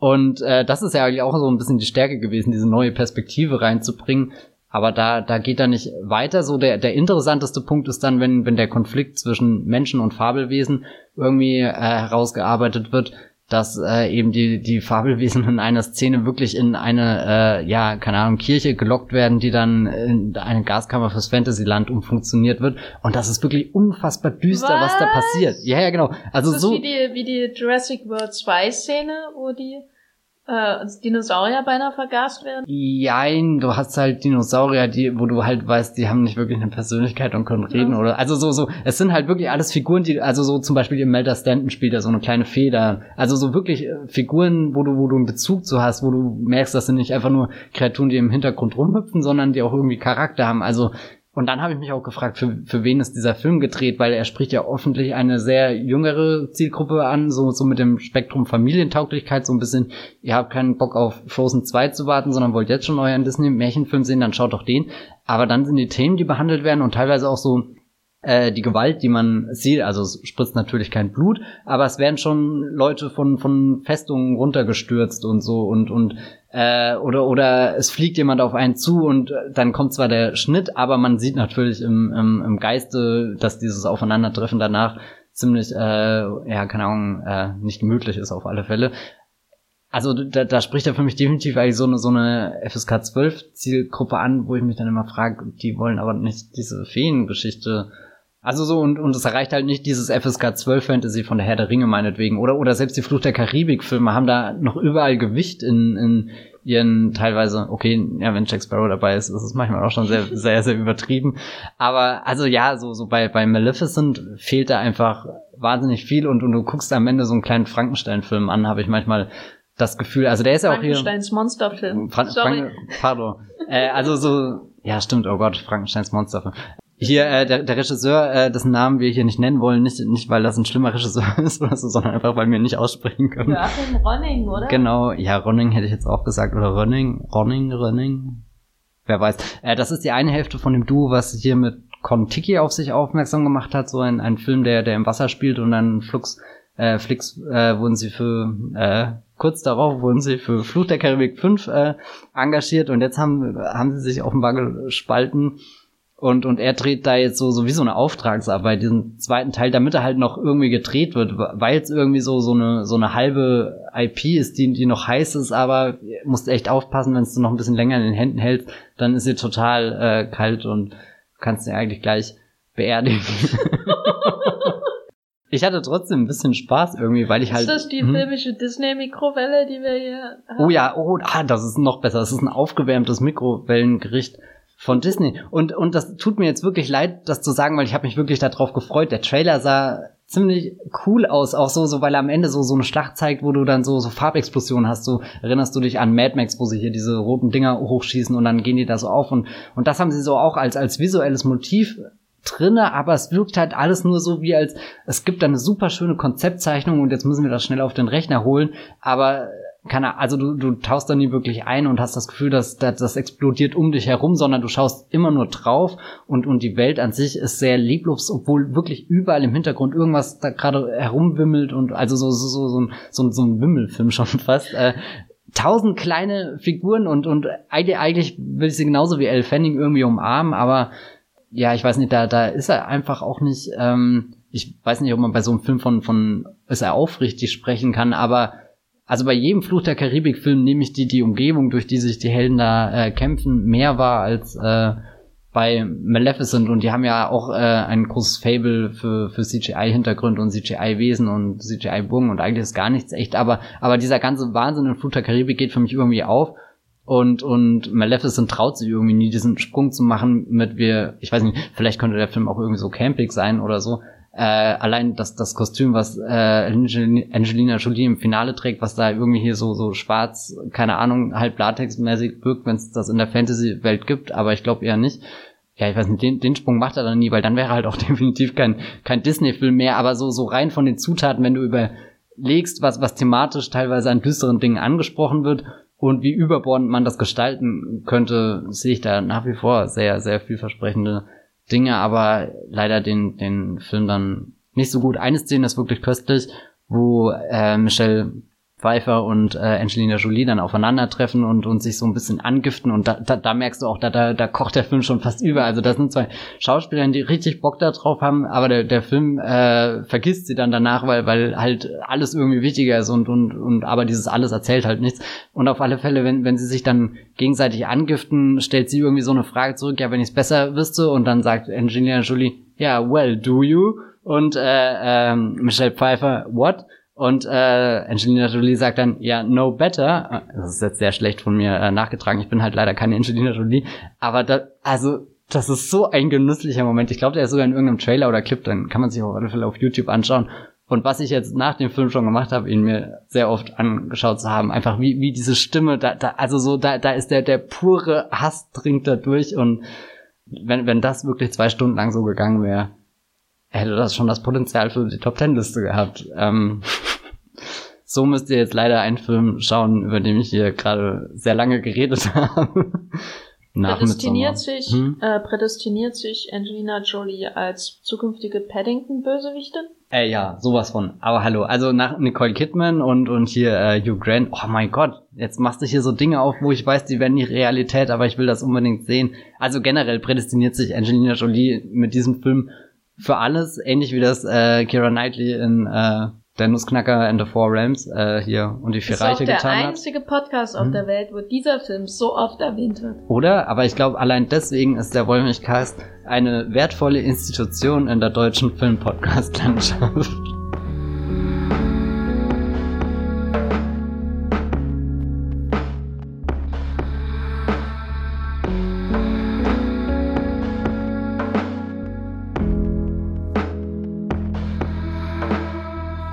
Ich kehre bei meinem Film heute zurück zu meiner Charles Boyer Retro, die ich ja jetzt schon bestimmt seit einem Jahr oder so hier durchziehe. Das heißt, ähm, ich schaue mich durch das Werk des französischen Schauspielers Charles Boyer, der in den 30er Jahren nach Hollywood gegangen ist und dort eine Riesenkarriere hingelegt hat und dann äh, auf seine späteren Tage dann so zwischen Hollywood und Europa gependelt ist. Heute habe ich mir ausgesucht Tales of Manhattan. Das ist ein Omnibusfilm oder Anthologiefilm, könnte man ihn auch nennen. Das heißt, der besteht aus mehreren Episoden, die thematisch irgendwie verbunden sind. Also zum Beispiel zu nennen ist hier ne, als Vergleich jetzt nur, damit ihr euch das vorstellen könnt, natürlich ähm, in jenen Tagen von Helmut Keutner, über den ich ja auch schon gesprochen habe, in dem uns ein Auto durch die deutsche Geschichte der 30er und 40er Jahre des äh, vergangenen Jahrhunderts führt. Und dann gibt's noch solche Filme wie Die rote Violine, wo dann quasi diese Omnibus dieser Omnibusfilm mit seinen verschiedenen Episoden immer um ein Objekt äh, herum erzählt wird. Aber es gibt natürlich auch Omnibusfilme wie zum Beispiel New York Stories, wo dann eben äh, Martin Scorsese und Woody Allen und ich glaube Coppola war es irgendwie äh, Episoden drehen. Also es gibt da verschiedene Ansätze für diese Art von Film, der sich doch von dem normalen Episodenfilm sehr stark abhebt, also von sowas wie Magnolia im entferntesten oder auch oder Shortcuts, weil die Episoden doch wesentlich ähm, eigenständiger sind und nicht parallelisiert werden, sondern es wirklich in sich geschlossene Episode und dann kommt die nächste. So muss man sich das wirklich vorstellen. Und bei Tales of Manhattan, der in Deutschland sechs Schicksale hieß, äh, von 1942, ist das so, dass er einen und denselben Regisseur hat, nämlich ähm, Julien Duvivier, ein französischer Regisseur, der zum poetischen Realismus gehört, der vor den Nazis dann auch nach Amerika geflohen ist und für eine Weile lang in Hollywood Filme gemacht hat und er führt da ähm, Regie. Äh, aber anders als zum Beispiel Grand Hotel oder andere Filme dieser Art hat jede einzelne Episode in Tales of Manhattan ein, eigene Drehbuchautoren. So kommt dann eben das zustande, dass der Film 13 Drehbuchautoren hat. Und da sind große Namen dabei, wie zum Beispiel Ben Hecht, der ähm, das Drehbuch für Underworld von Sternberg und dann eben auch Scarface, den Original Scarface ähm, geschrieben hat.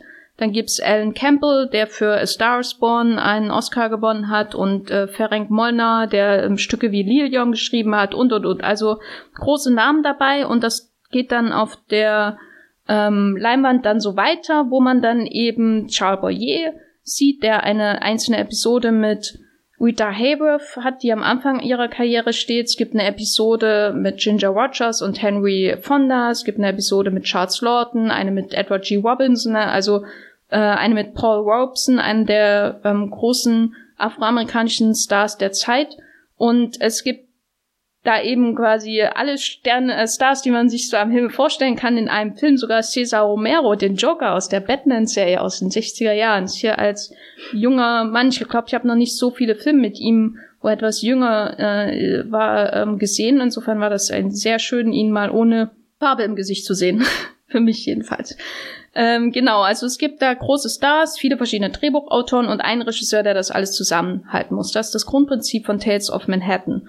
Und das Interessante durch die Drehbuchautoren ist, dass man als verbindendes Element quasi einen Frack hat, der am Anfang frisch geschneidert zu seinem ersten Besitzer kommt und der am Ende natürlich wie so ein Lappen aussieht, äh, der aber trotzdem Menschen noch Freude bringt. Und am Anfang äh, steht quasi der Satz hier, der, der den Frack geschneidert hat, hat ihn verflucht. Äh, und da denkt man, jetzt kommt ein Horrorfilm und das fängt auch so ein bisschen so an in der Episode von Charles Boyer, äh, in der er einen Schauspieler spielt, der diesen Frack bekommt und äh, seine erste Szene äh, in dem Film ist, wie er auf der Bühne erschossen wird und da hat man dann schon dunkle Ahnung, wie es mit ihm weitergeht.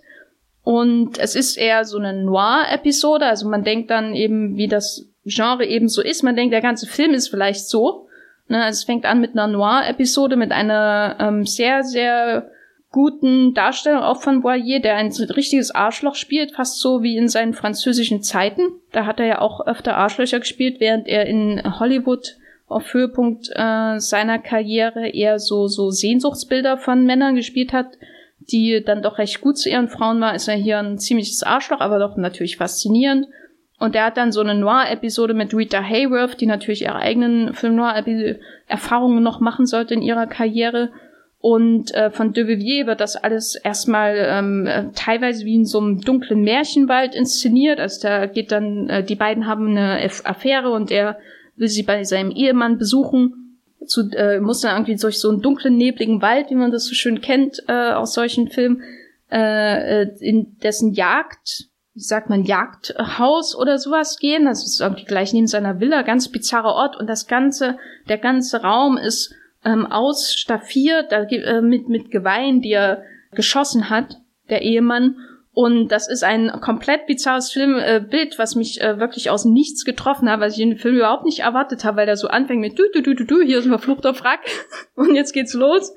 Und dann kommt dann so ein absolutes Horrorbild äh, auf einem zu in diese Film Noir-Episode, was von äh, de Vivier auch äh, äh, und seinem Kameramann quasi auch in so einer großen Panoramaaufnahme, wo dann der, der Schauspieler noch klein zu sehen ist. Und man hat diese ganzen ähm, komischen Geweihe und dann geht er in den nächsten Raum, wo jede Wand mit einem Gewehr, ähm, einem Gewehr neben dem anderen staffiert ist und das sieht so bizarr aus und so.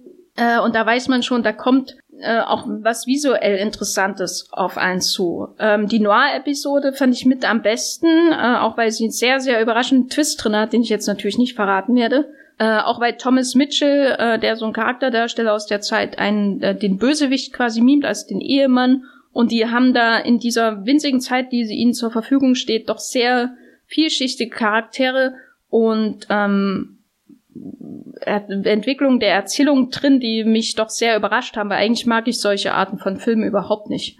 Ähm, weil ich irgendwie immer dann irgendwas Interessantes sehe und denke, ja, jetzt müsste es eigentlich weitergehen und dann ist Schluss. Und äh, das war hier aber wie so wirklich wie so ein perfekter Kurzfilm im Grunde. Und so geht es dann weiter. Ähm, das nächste ist dann eine Screwball-Episode mit Ginger Rogers und äh, Henry Fonda und dann kriegt Charles Lawton noch seine als als so möchte gern Dirigent ähm, und jeder, jede Episode hat einen anderen Ton und der Film zeichnet sich aber dadurch aus, dass er erstens doch überraschend gut zwischen diesen Tönen wechseln kann.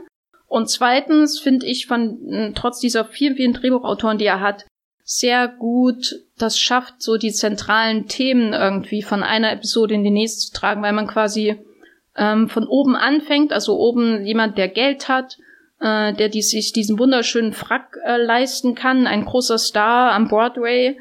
Dann geht das quasi mit jeder der kommenden Episoden äh, einen Schritt tiefer und man merkt da auch, dass da auf jeden Fall so sozialkritische Ansprüche bei den Drehbuchautoren zumindest teilweise vorhanden waren. Das führt dann allerdings auch zur problematischsten Episode, der letzten Episode, die damals von den äh, weißen Autoren vermutlich als progressiv angesehen wurde, äh, nämlich in der Paul Robeson zu diesem Frack kommt und man eben äh, als Gegensatz zu diesem extremen Reichtum am Anfang, also extrem nicht, aber doch Reichtum am Anfang dann am Ende so eine ähm, eine eine schwarze ähm, Siedlung hat, die quasi wirkt wie vor zwei Jahrhunderten. Also so die Lebensumstände sind furchtbar und man denkt, man kann sich schon richtig vorstellen, wie sich da in den 40er Jahren die Drehbuchautoren gedacht haben, hier sind wir ganz progressiv, indem wir das so darstellen, hier, da machen wir halt Sozialkritik. Aber aus heutiger Sicht und aber auch schon damals, insbesondere durch den Hauptdarsteller Paul Wobbs, wurde die Kritik auch geäußert, wirken die Figuren natürlich komplett klischeehaft und stereotyp. Auch die Art und Weise, wie sie reden, das ist ein ganz, ganz schlimmes Stereotype ähm, Sprache, die ihnen da äh, auf die Lippen gelegt wird, die man häufig in Hollywood-Filmen aus der Zeit hat, wenn äh, People of Color irgendwie Rollen spielen. Äh, und das ist dann schon sehr, naja, ist halt auch irgendwie ein ähm, Artefakt seiner Zeit, muss man sagen. Ähm, ich fand den Film insgesamt aber trotzdem sehr gut, einfach weil er so ein bizarres Experiment ist, was sehr selten für mich gelingt. Also in jeden Tagen ist jetzt auch nicht mein Lieblingskeutner, ähm, eben weil ich glaube ich letztendlich immer dich lieber auf eine Episode konzentrieren würde, aber hier habe ich das Gefühl, dass die vielen wirklich sehr gut abgeschlossen sind, auch in sich. Also die Edward G. Robinson-Episode, er spielt da einen Alkoholiker, der ähm, quasi in der Gosse liegt und dann äh, kriegt er eine Einladung zu seinem, äh, glaube ich, 20-jährigen oder 25-jährigen Treffen seines Uni-Studiengangs. Ähm, und er hat dann, kriegt dann eben diesen geflickten Anzug und geht da rein wie der Mann, der irgendwie gerade aus China kommt und um die Welt reist und so, also mit einer völlig neuen Identität durch diesen Anzug, ähm, weil der Film natürlich auch diese Fragen eröffnet, wie diese Oberflächlichkeiten die Wahrnehmung komplett verändern und auch das Selbstwertgefühl äh, des Trägers dieses Anzugs verändern. Und das ist doch sehr, das sind einfach sind so einfache Ideen wie aus einer Kurzgeschichte, die auch in dem Film sehr prägnant dann auf den Punkt gekommen, äh, gebracht werden und dann zieht man eben weiter zum nächsten. Also man, ich kann mir die einzelnen Sachen kaum auch als ganze Filme vorstellen, ähm, in 90 Minuten oder so. Das ist auf jeden Fall ein Vorteil. Es ist wie so ein Kurzgeschichtenband, der auf einer sehr, sehr fatalen Note endet, muss man sagen. Genau, im Kontext von Charles äh, Boyers äh, Karriererückblick, den ich hier mache, äh, auch ein einzigartiges Element des Wollmilchcasts im Vergleich zu anderen äh, Podcasts in Deutschland, fürchte ich, ist das, würde ich sagen, war, ich war wirklich überrascht. Also ich habe den Film schon seit einer Weile auf DVD, weil es dem im Dussmann am Sony Center, da lag für 10 Euro die britische DVD rum, einfach so. Und da habe ich gedacht, okay, guck ich halt. Und dann hab, lag er aber erstmal ein halbes Jahr rum bei mir. Und weil ich einfach keine Lust hatte auf diese Omnibus-Sache und auf die, na, da ist er so, so nur 20 Minuten in dem Film und dann ist er wieder weg und ach, muss ich dafür wirklich meinen DVD-Player anmachen, mein Bett verlassen oder meinen Strandstuhl. Muss ich das wirklich tun? Habe ich dann gestern gemacht äh, für diesen Podcast hier. Man muss auch Opfer bringen für den Bäumigcast. Und ich war wirklich sehr positiv überrascht. Also ich hatte auch sofort Lust, das alles nochmal zu schauen.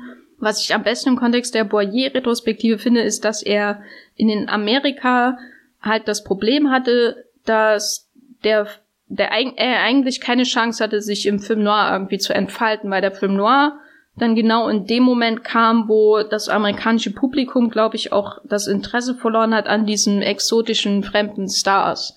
Da waren dann die heimischen Stars, wurden ja nach dem Krieg dann wieder viel mehr ähm, äh, waren, wurden, waren ja natürlich nach dem Krieg dann noch viel populärer. Es war auch eher der, der Geschmack, der sich da geändert hat im Vergleich zu der, den Vorkriegsjahren, wo er in Hollywood richtig aufgestiegen ist und wo man dieses es Exotische eines Franzosen äh, in einem Hollywood-Film ähm, wollte.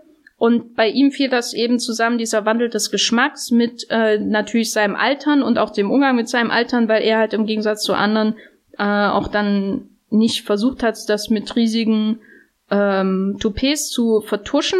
Und er hat sich dann recht schnell Altersrollen zugewandt. Das heißt, er hat dann an Filme gedreht, die gehen Richtung Film Noir, wie zum Beispiel Confidential Agents war ein Flop und Arch of Triumph. Und dann hat er später noch für Preminger, über den ich ja glaube ich auch mal reden werde, äh, The 13th Letter gedreht, aber das ist es dann schon. Das sind so die wenigen Filme bei ihm, die auch nur in entferntesten Richtung Film Noir gehen und äh, Tales of Manhattan ist halt quasi wie so ein äh, Ausschnitt, wie seine Karriere ausgesehen hätte, wenn er ein Film Noir-Held in Amerika gewesen wäre und das fände ich ähm, auf jeden Fall sehr spannend.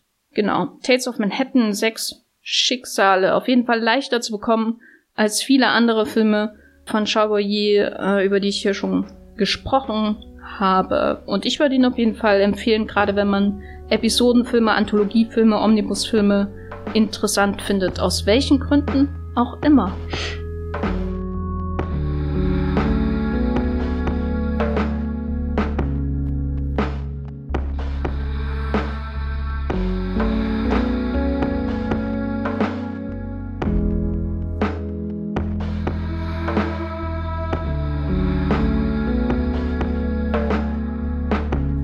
Wir haben heute ein buntes Programm, auf jeden Fall viel bunter als die Farbgestaltung in Midsommar. Auch als der Blumenstrauß am Ende? Der Blumenstrauß ist unerreicht. Also ich würde sagen, der Blumenstrauß im Midsommar am Ende und der Wollmilchcast Nummer 87, das kann man schon so übereinanderlegen und das ähnelt sich schon sehr, würde ich sagen.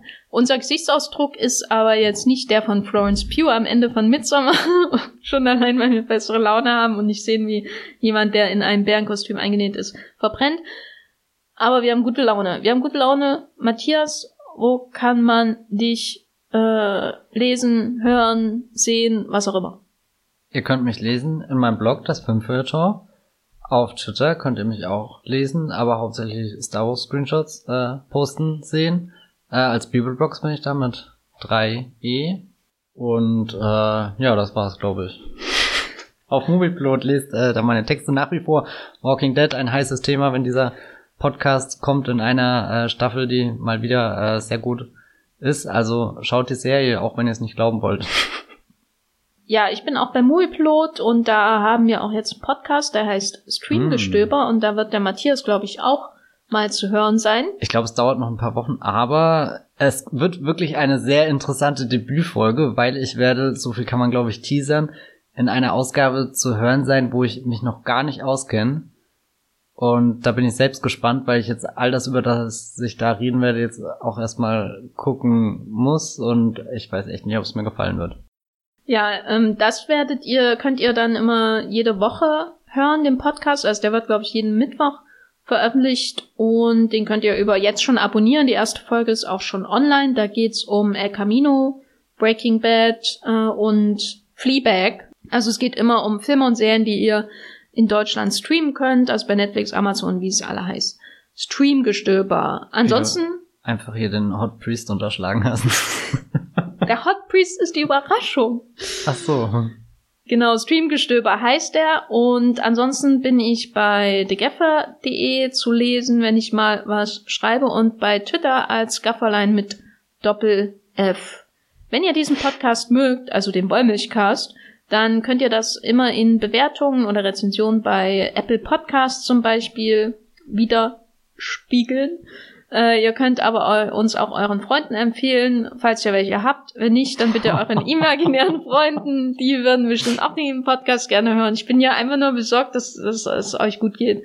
Wir, wir ähm, sollten mal ein Profil von einem durchschnittlichen Podcast-Hörer erstellen. Ich glaube, wir haben da zwei sehr unterschiedliche Vorstellungen. Hat sieben imaginäre Freunde, die alle mit ihm gern über Podcasts reden. Ja, das auch. Äh, ich habe nämlich neulich erst einen Film über einen imaginären Freund gesehen, der äh, ein, ähm, ähm, ein ganz dunkle Dinge treibt. Genau, Daniel isn't real. Ich hoffe, äh, ihr habt nicht solche imaginären Freunde wie in diesem Film. Was ich damit eigentlich sagen will, wenn ihr den Podcast mögt, empfehlt ihn. Ob die Hörer existieren oder nicht, wäre besser, wenn sie existieren für uns. Und wir hören uns bei der nächsten Episode des Wollmilchcasts. Bis dann. Ciao.